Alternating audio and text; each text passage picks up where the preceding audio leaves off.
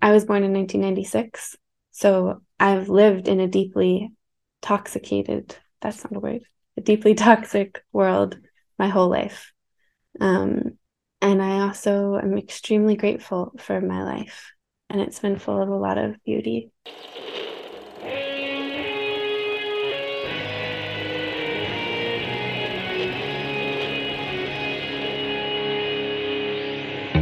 Bienvenidos a Volver al Futuro Podcast, donde platicamos con las mentes que nos impulsan a crear el nuevo paradigma de salud y bienestar, conducido por Víctor Sadia.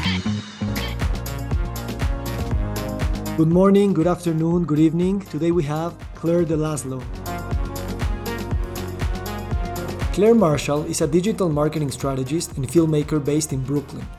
These days, she has been mending clothes, rearranging apartments, witnessing the phases of the moon, reading about the origins of our industrialized world, and taking care of friends. Claire produces the Cancer Talks podcast and is currently working on a short film about the spiritual origins of settler colonialism. This conversation marks the first time someone rejected one or two questions that I posed, and while initially felt weird, I am now very grateful that it happened that way. You know, I have been thinking a lot about the intersection of art, creativity, and healing, and how we need to make space for things to transform.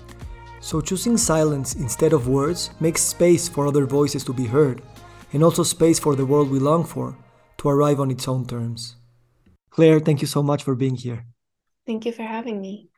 I wanted to talk to you on this podcast for a long time. Um, I truly appreciate um, how you take care of your words, and I love your insightful, patient, and very sweet voice. Um, you've talked to me about your spiritual desire to heal the world and i don't know if i have that uh, the, the, same way but i feel so alive near people like you that can say that about themselves. Can you tell me more about this desire? Mm, um, it's interesting to start here because since we met um, i've as i guess any 26 year old does i've undergone a lot of different revolutions and reorientations to um, identifying as a healer um, and recently remembering how much I love writing, um, and also having had some sort of traumatic and transformative experiences in my efforts to be um, a healer in my community. Um, and sometimes feeling like, oh, maybe this isn't the whole story about what I'm here to do. Um, yeah. Uh, maybe I'll just say that for now. What traumatic events would you would you like to share that have been part of that journey? Well, what I feel ready to share that goes way back to when I was 12.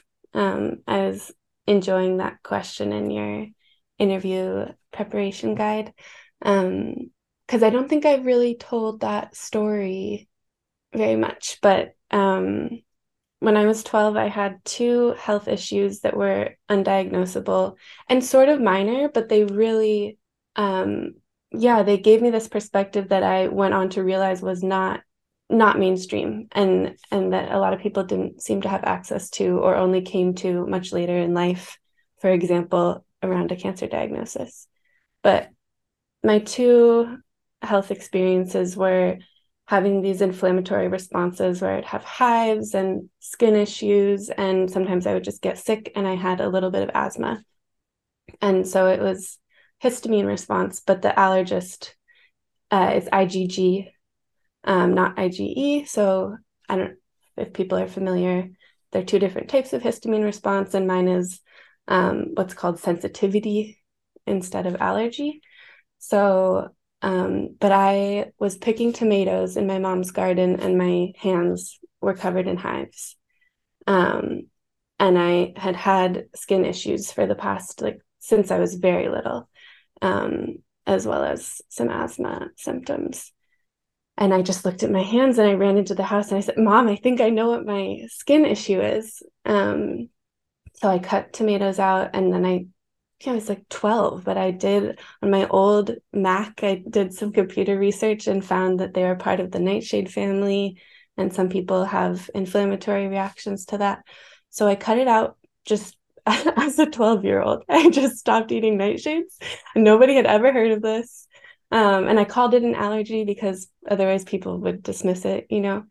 But we tried multiple allergists to get medical confirmation, and they never did until I was 22. I had to wait 10 years before a doctor. Um, I found a naturopath, wonderful naturopath, Dr. Holder in Northern California, gave me a panel that confirmed what I had learned about myself. And the other one was similar, where I fractured my spine. The third lumbar, I was a ballerina as a kid, and ballet, I have a lot of things to say about ballet, but it did teach me a very deep awareness of how my muscles work and how my body recovers because it's so strenuous. Um, so that was a similar experience of going to these physical therapists and feeling even as a kid like they didn't know my body as well as I did. They would give me these exercises and I I knew, you know, I would be like, no, that one's not good for me. It makes me imbalanced, or that one's not good for me. I'm not flexible in that way. Um, yeah. So those those two really shaped my way of interacting with the medical system to date. And it's only really in working with Cancer Talks that I realized that was unusual. And also that there are a lot of people who've had similar experiences and are trying to come together. Yeah. What what do you have to say about ballet? Because I, I sense that it's similar to what I have to say about soccer. oh yeah, totally. Um, I I mean, when I'm feeling flip, I walk around saying that it's a fascist art form. Um, but I don't know how, how you feel about soccer.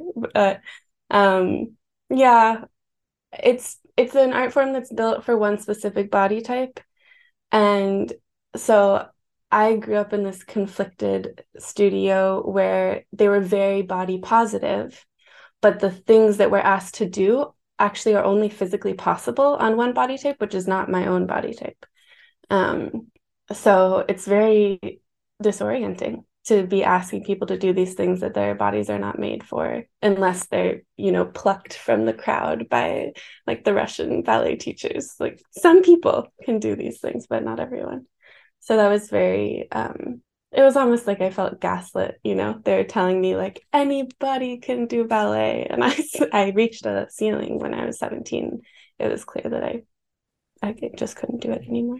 Yeah, yeah. Well, I, I think that there are many similarities also, uh, but you know, I I think that playing soccer. Um, it's also very stressful, and that mm, you know the coaches are really not coaches, life coaches or health coaches. They yeah. they just want to win so so the the method to to make you a good player sometimes is a bit fascist and a bit yeah. really um, putting you uh, to fight with your own teammates in a sense yeah which is the not the best thing. Yeah. Yeah especially for kids. It's terrible. So so yeah i you know have many great stories but also a few traumas because when you don't achieve what you would like to achieve or what you're seeing in the tv then you can leave as I did as as if you're a failure just because you you weren't um, uh, from the from the main team and you were from the secondary team, you know, and that really ingrains or ingrained in me a belief about who I was, and I still in a sense struggle and dream about it uh, uh, very yeah. often. Yeah. Yeah. Yeah. I to your question of some formative traumas, health traumas. Um, when I quit ballet, I developed an eating disorder almost immediately. Um, and I've thought about that in a lot of different ways. It went on for like 10 years from the point I quit ballet until very recently. Um, or maybe not some six years.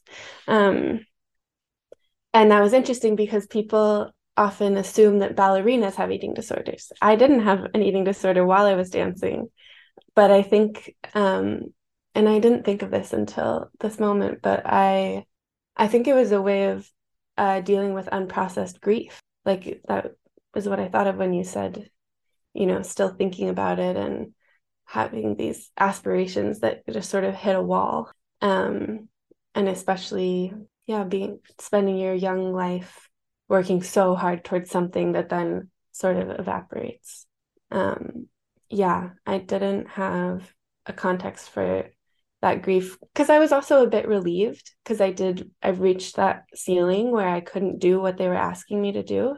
And yeah and I was relieved to be able to read and write more. I went to get a liberal arts degree when a lot of the people I was dancing with you know went to conservatory and I was so happy to have more time for um, thinking and socializing and building relationships outside of the dance world but yeah there was definitely deep loss that I didn't acknowledge um, maybe until this moment. I yeah. did, yeah, I I certainly processed and moved through my eating disorder, but I I think I just made that connection that I I went to the it, for me it was binging and restricting um, pattern. I think yeah. I'm I'm making the same connection that I didn't have a grieving process because I also quit very abruptly and um, which I was in a sense relieved because yeah but at the same time i didn't grieve that loss and yeah. in, in not only the loss of what you had worked so hard for so long but also for the unfulfilled dreams yeah that you thought they could come to pass but they now they they didn't yeah so we also have to dream we also have to grieve about uh, about the dreams that we once had definitely uh, why did you choose to to study anthropology I followed people I loved. I was uh, at my school. I went to Wesleyan, um, which is in Connecticut, and uh, they let you wait until you picked a major. You were supposed to pick your second year, and I I didn't pick until my third year, um, which somehow I got away with. And I really just I was looking. I actually wanted to make my own major, which was an option, but it required this constant proving yourself that I'd seen some friends go through and I I let go of that dream because it was just going to be too much paperwork basically and I just wanted to read um so I followed anthropology because of two professors Anu Sharma and Professor Ulysse Gina Ulysse um who are amazing um they both are like anti-colonial anthropologists. Um, Anu Sharma is Pakistani and Gina Ulysse is Haitian. And um, yeah, they just had this very sort of anti-anthropology way of looking at ethnography. Um, yeah. Yeah, one of my two of my best uh, teachers also in at NYU were anthropologists. Mm-hmm. One was teaching about media theory, and the other one was teaching about garbage and i think it was amazing for me to see that so many worlds open up uh, when you are studying garbage for example and that humanity uh, can be read through many lenses uh, even by what they discard or potentially spe- uh, especially from what they discard yeah uh, and in a Who's sense i professor? think uh, robin nagle Cool. She she worked at the sanitation department in New York as a truck yeah. driver, Cool. And she was the dean of the of the program where I was studying at NYU. Uh, it was really life changing, and um, you know what? In a sense, you know, you and I came to the cancer world not because of a personal experience or a or a family member or something, and it's amazing how. Uh, again, cancer, it's also an anthropology. It's also a way of opening um, um, um, signs and signifiers and and ethnographies and and the way that we can read life through the lens of cancer or through the many lenses of cancer so i would love to hear that anthropology way of um, thinking about cancer which in a sense it's also a way of think of, of thinking and talking about life. Yeah. Um wait can you repeat the question? Yes. What what what ways of questioning reality as an anthropologist mm. um, apply to the world of cancer and, and through the into the world that you've discovered uh, since opening up so many narratives around cancer there's so many different answers to this question um, i guess i'm thinking about something my recent guest on cancer talks wyatt pickner shared um, that i've heard in other places which is that um, a lot of First Nations people in the US talk about cancer, say that cancer arrived only after colonization. Um, and there there are a lot of different cancer histories in the world, and I don't know, you know, maybe they all have a bit of truth to them, but um, I certainly think of cancer as exacerbated by industrial pollution and just the toxic world that we live in. So, yeah, so one way to look at cancer would be like through sort of environmental histories. Um, and then one of our favorite things to reference um, is Zach Bush's uh, at a conference that he was at, um, Cancer Talks conference in 2018. Um, he said isolation is the meta disease, which you probably have heard. Um, so that that's another piece is thinking about how people ended up in the in these bubble, how the Western world ended up um, with isolation so normalized. Um, and then, yeah, another feels more spiritual. Um, what do I want to say about that? Um, for me, spiritual things are always hard to talk about, especially when I know there's a public audience, because it, that's that's kind of like the only thing that to me is private. I'm an open book, but when it comes to the spiritual, words don't always suffice. Yeah. Why do you think that happens? That talking about spirituality or our own spirituality feels odd when there's an audience? Um, well, I feel protective and precious about like I'm I'm a very spiritual person, but I but I don't follow a specific religion and I um and it's still like yeah, how I would want to articulate um God or whatever you want to call it. Um feels like this constant unfolding and discovery that it feels more like a choice. Like I could decide, I could pull some words out of the air and sort of describe, for example, how cancer is a spiritual issue, but it's precious to me because it, it's it's energy, and if you just tell you know the world of Apple Podcasts, all these people I don't know, I don't I don't know that they'll receive it the way that I mean it. You know. Thank you. Tell me about your mending practice and how did you came to this uh, community and what do you do and wh why do you do it? Mm-hmm.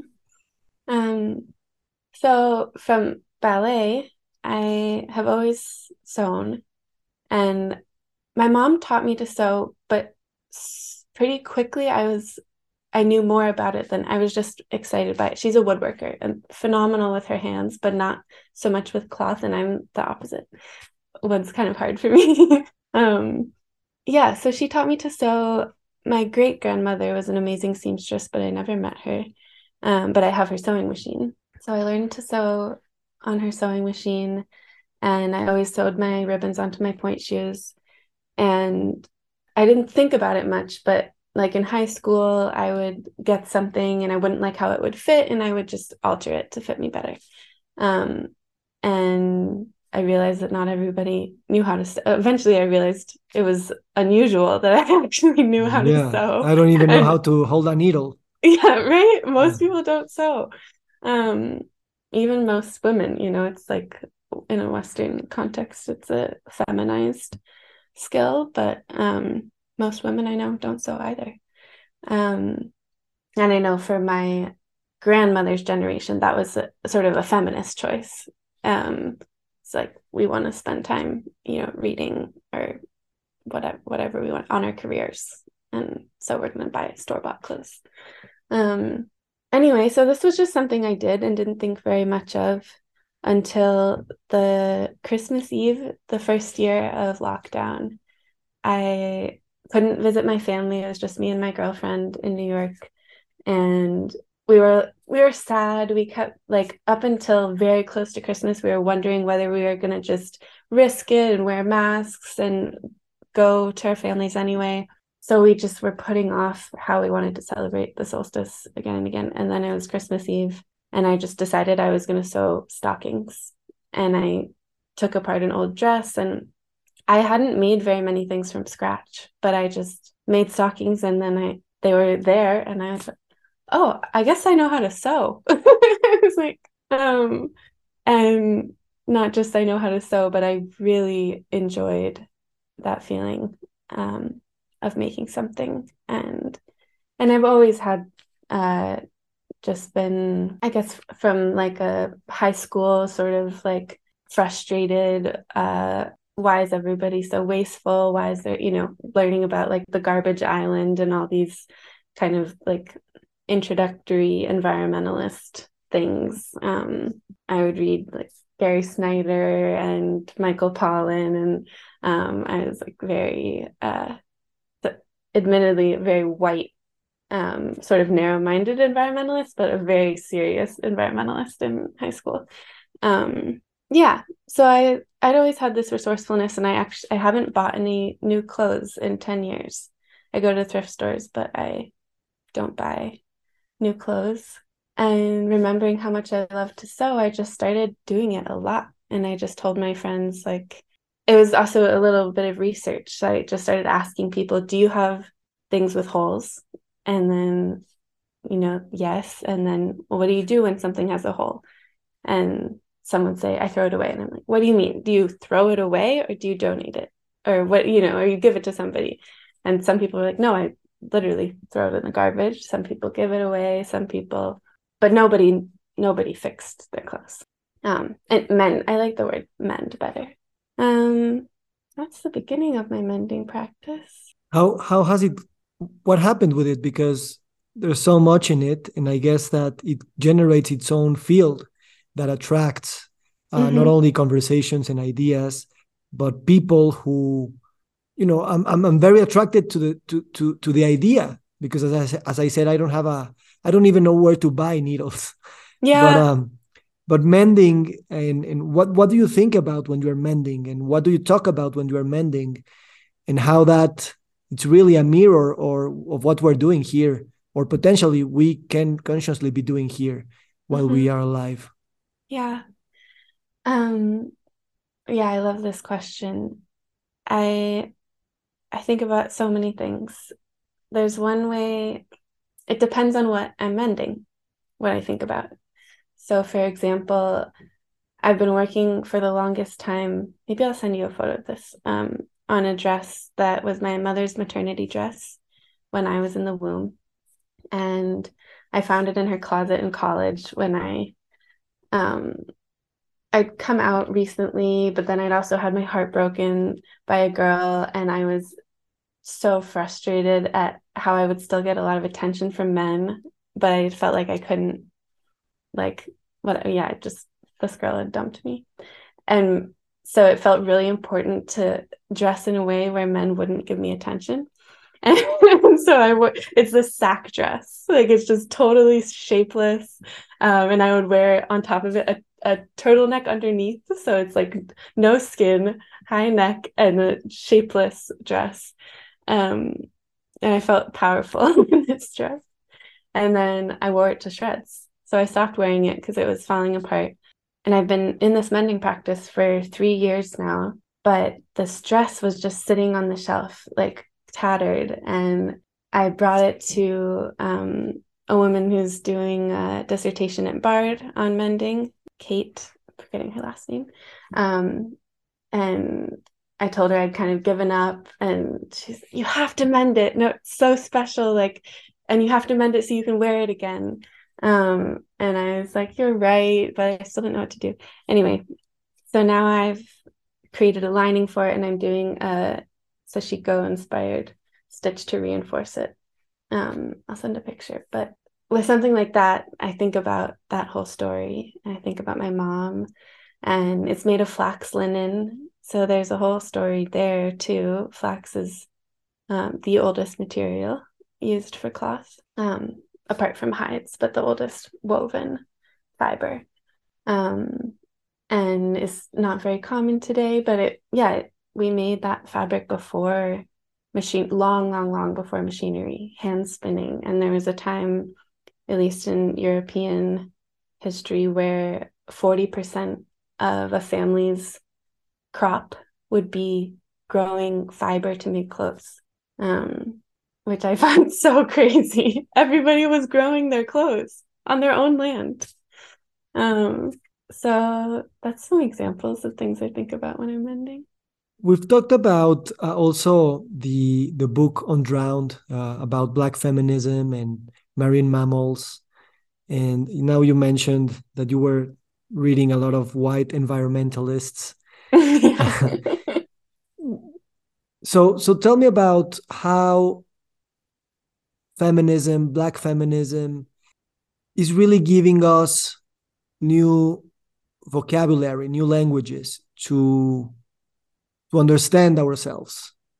And how do you apply those to not not to confront the existing narrative, but to mend it, but to um, work with it, but to grieve it, and potentially develop something new. I don't know.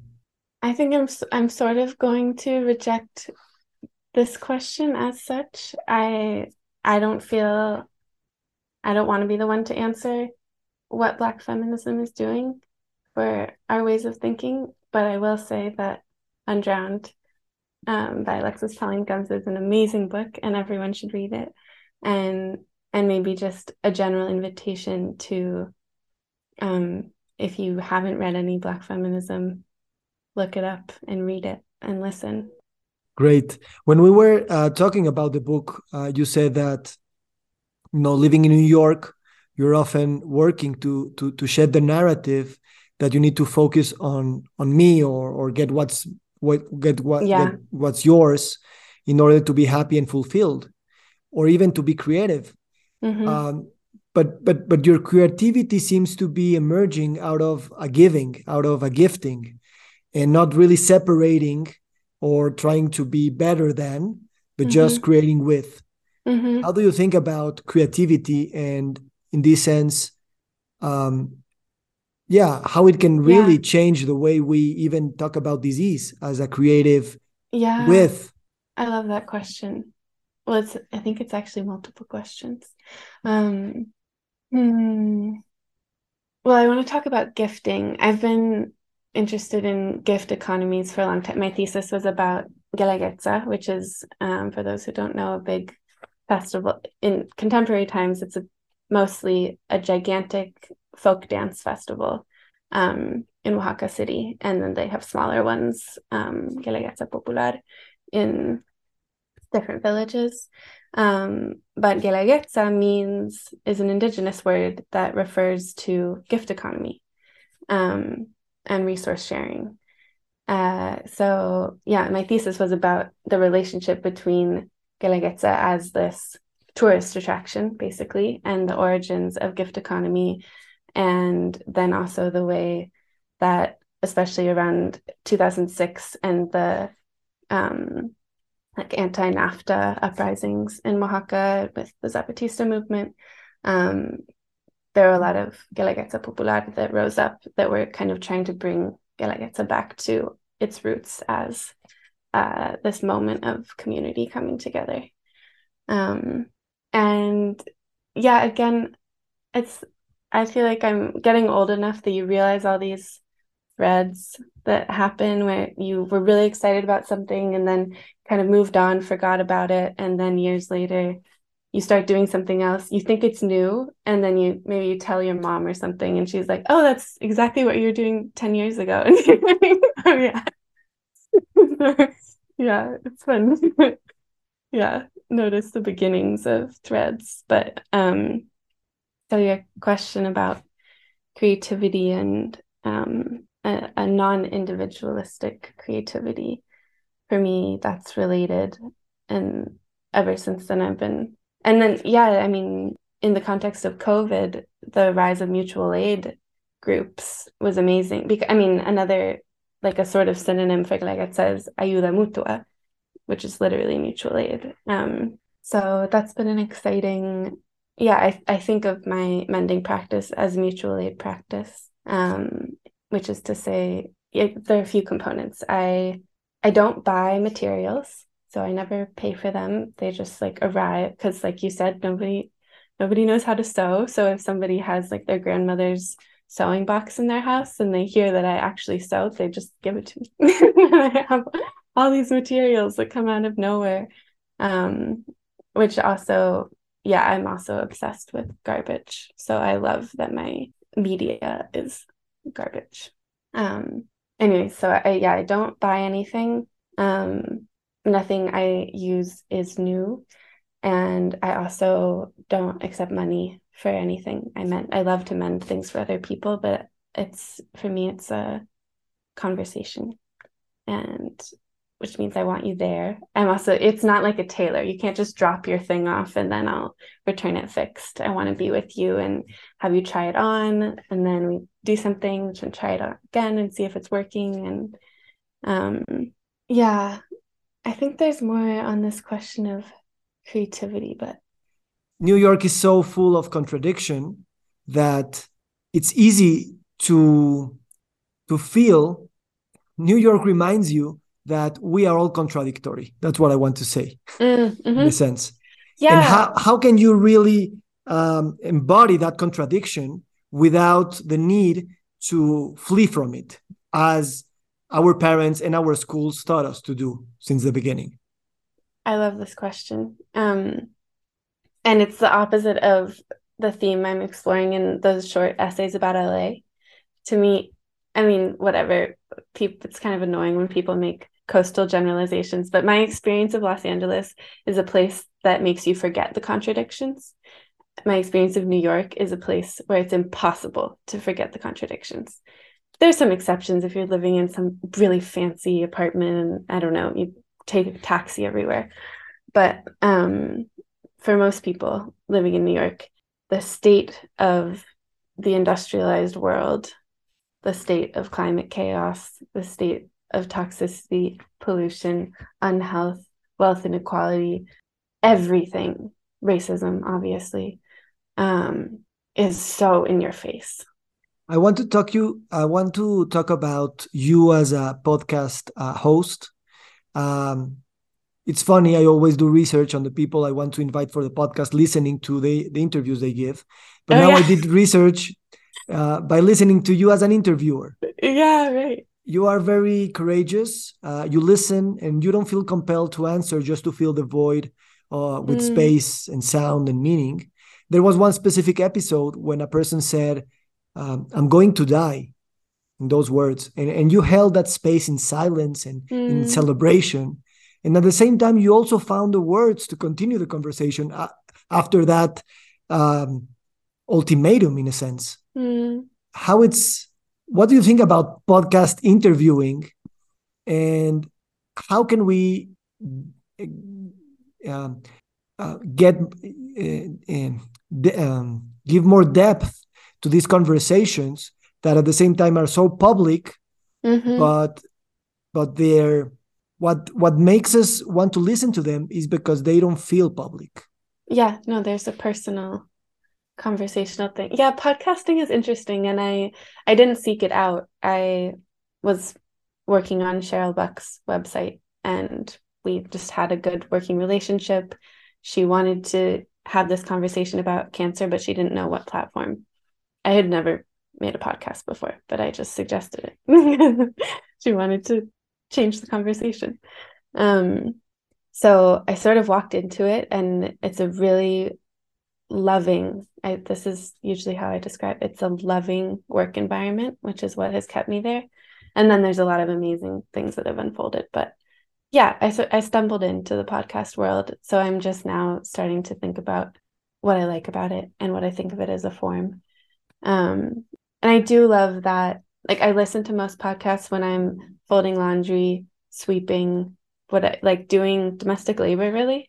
And so I my favorite podcasts are ones where I feel like company. Um, there's this thing I like to say that if I had a band, it would be a goofy track title, uh, which is "Clean the Kitchen with Me." Is kind of like a mantra that I have. I'm always trying to like invite friends into domestic labor, like sharing that kind of work with community. Um, so I like that about podcasts, is they can be company. Um, and I think it's also a really nice way to even before podcasts were as popular, um, especially with like singers and actors who I really respected, I would go to YouTube and like watch interview. I love long form interviews. Um, and um, I was thinking this morning actually about this amazing, because it's sort of a documentary or a special on Eartha Kitt, um, who's an American singer. Um, and she just has this amazing relationship with her garden. And then she also teaches movement to this group of kids in a gym. And she was like, had a huge, explosive um, singing career earlier in her life and then just sort of retreated to to work in the garden. Um so i love i love like finding um company of people i might never get to meet in real life but um yeah. So i guess as an interviewer i probably try to maybe not so consciously but i try to reflect that feeling being good company. I like i like that approach because it doesn't require that you deliver a message that you educate that you spread a word or marketing is just just keeping company. And and and probably that's the underlying current um, under uh, cancer talks. Mm-hmm, definitely the, the, the, talk themselves the, the, the conversation itself uh, it doesn't have mm, it has a lot of purposes and a lot of resonance with a lot of things but probably the company is what um yeah what what generates this gravitation field of yeah. healing and right. and being together, together, and yeah what whatever's the opposite of isolation. Yeah community. Yeah. Yeah although that word keeps uh keeps coming back but at the same time it's it's it's it's it's in a in a sense a bit shallow and and it's been co-opted yeah lot. Yeah, co-opted yeah. a lot. Yeah so tell me about nonprofits. What do you think about uh, NGOs and, and all this world of mm. nonprofits and and wh- where do you think we should take it? Because that that world is not going anywhere, and I guess that, mm-hmm. that's a mm-hmm. good that, that those are good news, but but but still they need reinvention and and and and criticism. Yeah. Well, first of all, I believe that no company should be for profit. That's a very that's like a baseline. Um, don't know if we'll ever get there. Probably humanity will destroy itself before we abandon capitalism. But um, yeah, nonprofit is not nonprofit itself, like this the financial structure that that is, is not a radical idea. I don't think it's just a commitment to not accumulate wealth, right? I mean, people like I pay rent and get my groceries by working for a nonprofit, right? So it's not like everyone's volunteering or anything. It's just sort of like how I think a business structure should be. Um, then there's the other side of what of how nonprofits have been used to wield political power. Um, and that is devastating. Um, I'm also pretty much an anti interventionist. I think, especially in the context of the United States, we should leave the world alone. Um, and although is not something that the US has done in the history of the US.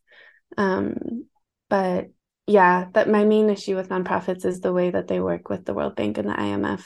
Um, you know, in the example of uh, like uh, corn, you know, giving seed, Monsanto seed to farmers so they can quote unquote like start their own business and whatever make a living but those seeds are gmo and those seeds cause drought.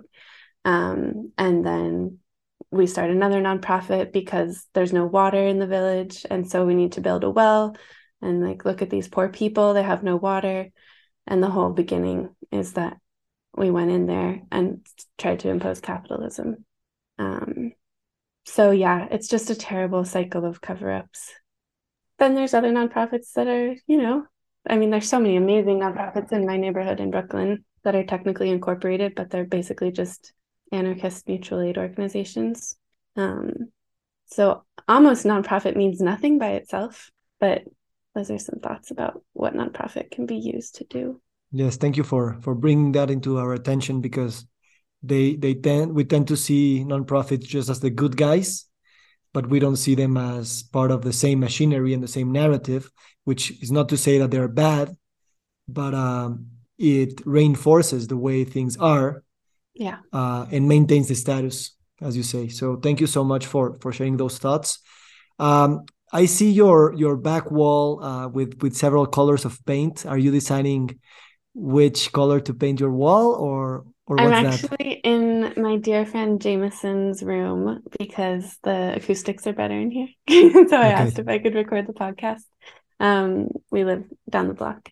And yeah, I've been helping him decide what color to paint his room that good good i like the orange yeah, it's nice.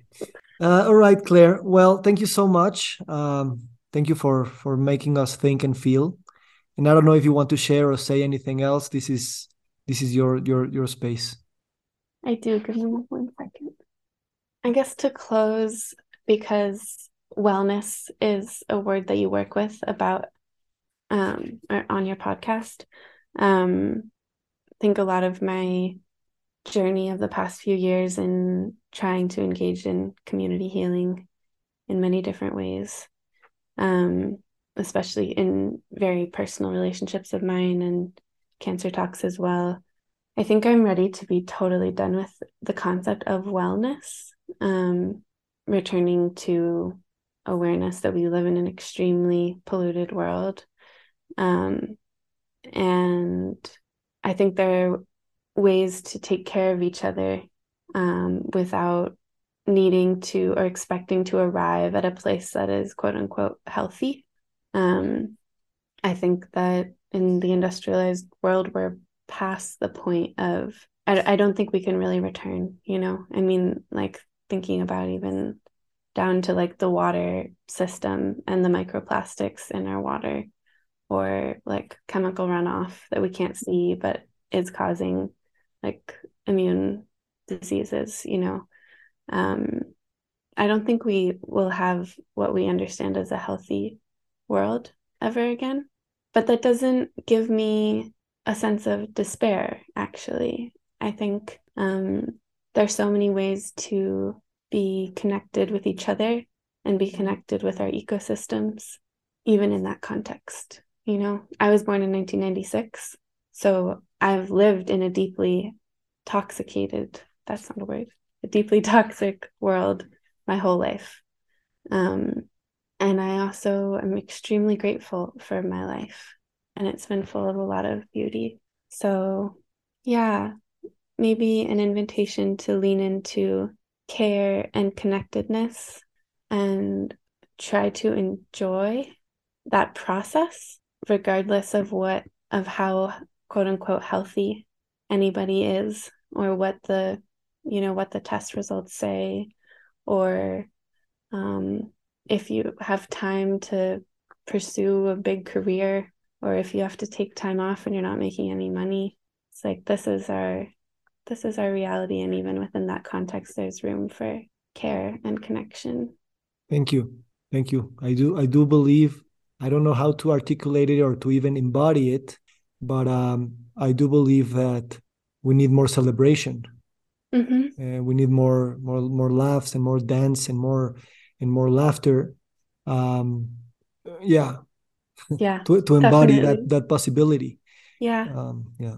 yeah i've been really trying to have more fun very seriously focused on having more fun um, and also uh i'll say it because i've been doing it and it's changed my past few weeks try to wake up with the sunrise like i live in in bushwick in brooklyn like really urban and waking up with the sunrise makes me feel connected to my ecosystem in a way that nothing else can I love it. We have that every day, and and we take it for granted. yeah Thank you.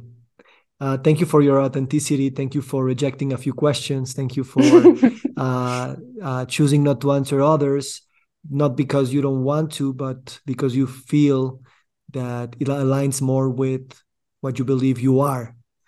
And I think that's beautiful to say in a public uh, space. And although it it gives us it, it gives us some intrigue on what you're thinking or in doing, at the same time, it reminds us that we are all um, we all deserve our own opacity. Yeah. And and that our cultivating our own values without having to express those Mm-hmm. is probably even more important. Uh, even when we want to connect and we want to show ourselves as vulnerable, um, it's very valuable. Thank you for doing it. And uh, well, have a good day. Thank you. Bye. Thank you, Claire. You're welcome. Um, I'm still recording, but uh, the- Okay, cool. yeah, I just marked the, the the end of the of the episode. Thank you so much. great. That's a good idea. Yeah, I always want to, or I always regret that I ever stopped recording because sometimes there's really good gems when when people are saying goodbye and they continue the thought and like, oh, That's exactly what I do. yeah. I, I lost so many that I said I just I'll just keep recording.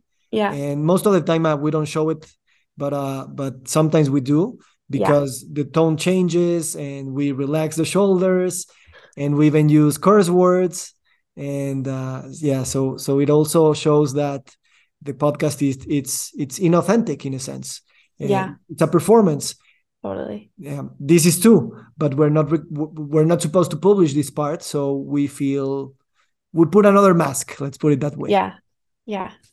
Um, yeah, I like where you chose to end um in the context of podcasts in particular.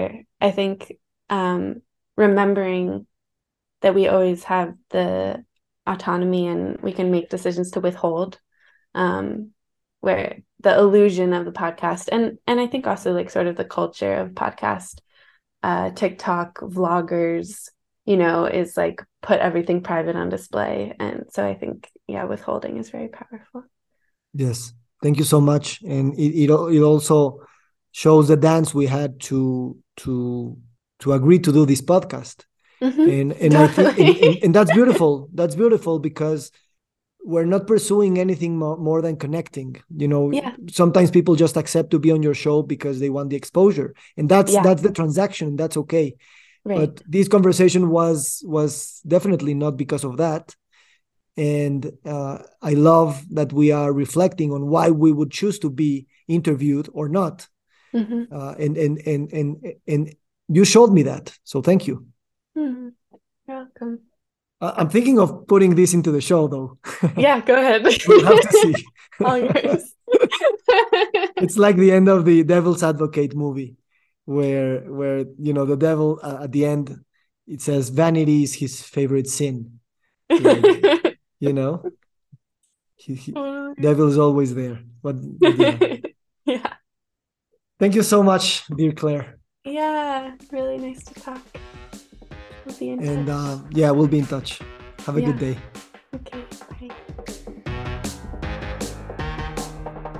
Nos encantaría recibir tu retroalimentación de estos podcasts para continuar generando contenidos que te sean útiles e interesantes. Si puedes, déjanos un comentario en la página web victorsaadia.com.